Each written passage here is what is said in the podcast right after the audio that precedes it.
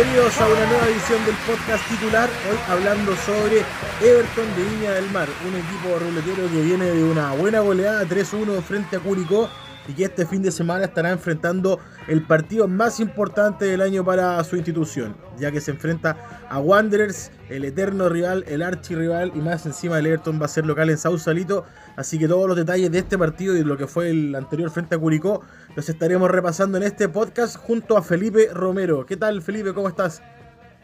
Bien, Jorge, ¿cómo estás tú? Bien, también, muchas gracias, con, con muchas ganas de saber qué es lo que está pasando con el Oro y Cielo, luego de un, de un, buen, fin, de un buen fin de semana frente a Curicó y a puertas también de un partidazo que se viene este sábado en Sausalito. Sí, bueno, vamos paso a paso, como dicen por ahí. el empecemos con Curicó, que eh, fue un, un 3 a 1 que, que terminó dándole energía a Everton, un Everton que necesitaba de repente un triunfo bueno después de haber quizás dejado escapar lo que pudo haber sido tres puntos frente a la Católica. Bueno, se desquitó con Curicó 3 a 1 calidad de visita, ¿qué tal? ¿Qué fue lo mejor de Everton que se puede destacar de ese partido? O sea, para mí el, equipo en completo fue, fue un todo, no, no hubo puntos bajos en ese partido. Por suerte las cosas salieron como se estaban esperando por parte de los hinchas, me imagino que el cuerpo técnico y los jugadores también. Pero fue un partido perfecto prácticamente. El único detalle fue el gol de Curicó, que pudo haber sido un 3 a 0 de, o sea, categórico pero más allá de eso se puede haber visto el, alza que trae el equipo hasta el momento que traía hasta el fin de semana después de, del parón por la pandemia. Everton había tenido resultados empates perdió con Palestino empató con Antofagasta de local luego le ganó a O'Higgins de visita empató con Católica que ya lo habíamos comentado y ahora volvió a ganar en Curicó. Después de la pandemia le ha ido bien, eh, bien y mejor de visita por lo que se puede Claro, un, un, Everton que al que de repente los, con los complicados se, se, se complican Sausalito, pero también se le meten un poco atrás acá en Viña. Yo he notado, no, un catenacho, pero sí se le meten un poco atrás, de repente por ahí se complican los de Torrente. Exacto, pero es parte del juego nomás, así que hay que estar ahí, los jugadores tienen que ver cómo darle la vuelta a esa situación. Y el, el partido del fin de semana, como vamos a comentar, eh, fue el primer, para mí, la figura, así, eh, el que se llevó todas las miradas fue Rodrigo Echeverría. Que, gran partido. Que hay, gran partido. Y entre paréntesis, eh, había sido nominado un microciclo de Reinaldo Rueda y este partido, con las lesiones de la selección, le, y justo coincidió que después de este de esta buena actuación del sábado, el día domingo le llegó su llamado y ahora será una de las bajas de Ayrton para el partido del, sábado. claro, claro, una por otra ahí. Ahí lamentablemente nunca coinciden las fechas FIFA con el, fútbol nacional, tampoco tenemos nunca un seleccionado y ahora se nos dio, se dieron las dos variables y nos tocó nos tocó perder un jugador clave porque Echeverría ese día le hicieron el penal, el primer gol, asistió para el segundo a Paul y eh, hizo, e hizo el tercer gol, entonces se llevó todos los aplausos de ese día. Claro, me imagino, sobre todo los de Paul, que la verdad es que hace rato andaba con la pólvora mojada y ahí se pudo sacar un poco la mufa frente a los curicanos. Sí, exacto. Además que la, jugada, el, juego de fútbol en esa jugada en específico fue muy bueno. Un centro, pivoteo de Echeverría y le queda en la línea prácticamente a Paul. Entonces la jugada de fútbol colectivo se vio bien. El, el, primer, el primer gol también fue un penal que lo pateó Juni Herrera, considerando que la fecha anterior Juan Cuevas había fallado un tiro frente a Católica. Y el tercer gol también fue un pase de Cuevas, que también fue otra de las figuras para mí, que Echeverría es toda de él, porque corrió y luego entre el defensor y Paulo Garcés se confundieron y les, les quedó la pelota a Echeverría que pudo definir sin el arquero. Claro, bueno, bien, bien por Echeverría, bien por Rodrigo, que, que ya está en Uruguay hasta el altura mientras grabamos el podcast, está eh, viajando a Uruguay junto con la selección chilena una selección chilena que debuta este jueves por eliminatoria frente a Uruguay. Oye, Felipe, bueno, también hubo algunas novedades con Everton sobre un caso de COVID eh, positivo, COVID-19 positivo, se, se, dio la información por parte del club de una vez terminado el partido frente a Curicó.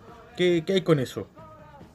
Sí, esa, por ley del paciente no se ha dado el nombre de la persona del caso positivo, pero el club manifestó que el jugador no había estado en contacto con el resto del plantel, así que no hay ningún problema de alguna cuarentena preventiva o, alguna cosa por el estilo, así que hay que esperar que se encuentre bien y ver cómo va amaneciendo, o sea, van, va eh, siguiendo su curso la enfermedad y que se pueda recuperar para, para poder ponerse a la orden del cuerpo técnico.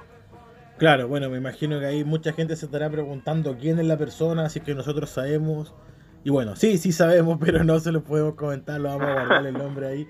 vamos a mantener respetando también un poco el, protocolo en estos casos. De todas formas, bien por Ayrton que informa inmediatamente cuando esto se sabe y que obviamente toma las medidas del caso. Oye, hablando también eh, en este sentido, se suma a esta baja, entre comillas, de Echeverría y, eh, de la persona que va a estar por COVID-19 eh, alejada. Eh, también hay que hablar del paraguayo Walter González, que ya está en Chile, pero que al parecer no llegaría a este partido con Wanderers por algo parecido. No, o sea, Walter González llegó a Chile el día lunes de la semana pasada y está a la espera de la, de la, ¿cómo se llama? de la resolución sanitaria para que pueda hacer sus actividades de manera normal. Está en cuarentena que se exige cada persona que entra al país desde el extranjero. Claro, de todas formas tampoco ha entrenado con el equipo ni nada, por lo que sabemos. No, claro. Como dicen los protocolos, él todavía no, no ha podido integrarse de manera normal a sus trabajos, por ende ha estado, habrá que esperar que la autoridad lo determine así y luego ya se ponga bajo la orden de Javier Torrente y esperar que quizás podría aparecer en la siguiente la siguiente fecha. Oye, ya entrando de plano a lo que es el partido de este sábado frente a Wanderers, eh, ¿Cómo se viene Everton? Bueno, por lo que sabemos, eh, ya, ya, repasamos las bajas. ¿Cómo quedaría entonces una, una probable formación para enfrentar al decano? Mira, eh, sin considerar, la, o sea, considerando la ausencia de Echeverría, lo más probable es que este cupo lo use Benjamín Berríos. El problema del topo es que también estaba medio complicado entre algodones, como dicen. Entonces habría que ver el, quién va a utilizar ese puesto me imagino que la formación formación que gana repite, como dicen, y seguiría siendo un 4-4-2. Y en caso el puesto de Echeverría, si no lo cubre Berríos, tendría que ser el mexicano Jorge Díaz Price o Camilo Rodríguez, que ha, jugado en esa posición en algunos, algunos momentos. Ya, ya, perfecto. Oye, eh, bueno, un clásico frente a Wanderers, partido siempre especial de local. Eh, Everton teniendo una sólida defensa, siendo uno de los equipos con la valla menos batida, si es que no es con la, con, la valla menos batida de forma única. Frente a Wanderers, que la verdad es que en ofensiva se ha visto bastante dulce en los últimos partidos. Un Rotondi muy rápido. Eh, bueno, no va a estar ahora en su Gutiérrez, pero también venía muy bien. Sebastián Uvilla también estaba haciendo buenos movimientos.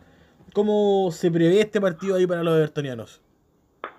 Mira, la verdad es que como tú dices, la defensa es una de las menos batidas, si es que no es la que menos goles en contra tiene. Así que por ese lado, si las cosas andan bien, no debería haber mayores problemas. Porque Dylan Zúñiga está muy bien por su banda, la dupla de centrales Suárez con Pereira también, y San Juan, el lateral derecho, que no es un agente muy ofensivo, pero cumple con la marca, ordena. La defensa en sí, bien. El mediocampo, también con Rivera, que para mí es uno de los mejores jugadores que tiene este, este plantel.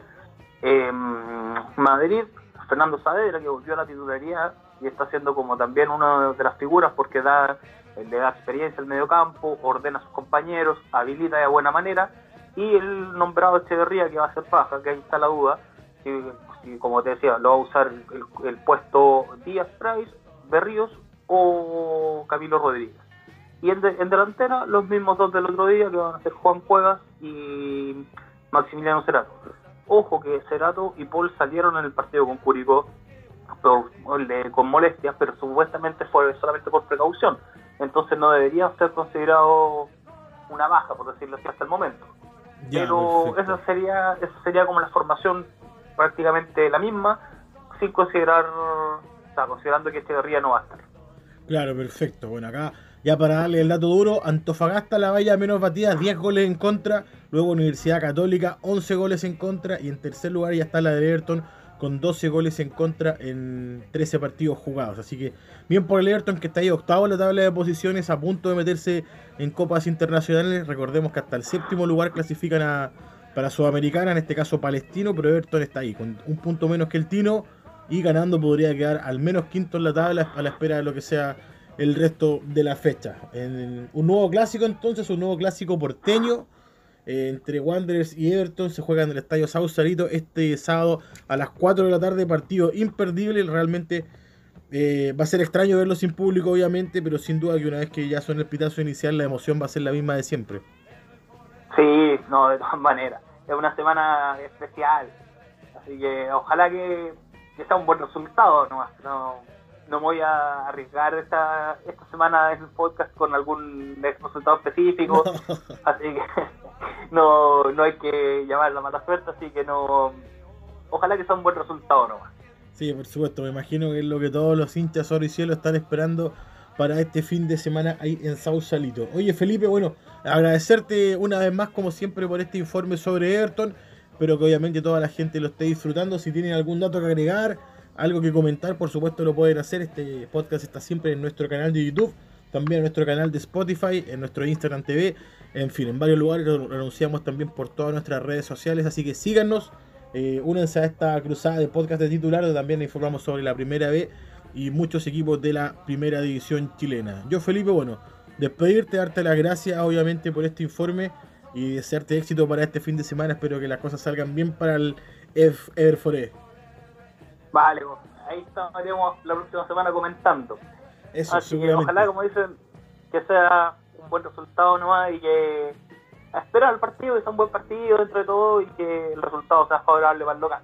Sí, 1-0 con autogol son tres puntos igual, así que queda. Sí, sí, da lo mismo, gol de rebote, mano, penal, como sea. la, cosa, es que la pelota entre nomás. Esa es la actitud. Bueno, veremos entonces gran partido. Nosotros como titular estaremos ahí en el estadio, así que atentos a nuestro informe en vivo desde el Sausalito y por supuesto también a un informe titular que prepararemos una vez terminado eso. Seguramente lo podrán ver sábado la noche o quizás domingo la noche, veremos cómo está ahí el equipo de edición. Eh, Felipe, te, dejo un abrazo grande, eh, éxito para este fin de semana, yo también me comienzo a despedir. Gracias a todos quienes nos escucharon. Sigan atentos a todos los podcasts titulares. Mi nombre es Jorge Rodríguez. Hablé con Felipe Romero. Un abrazo a todos. Chau, chau, chau, chau, chau.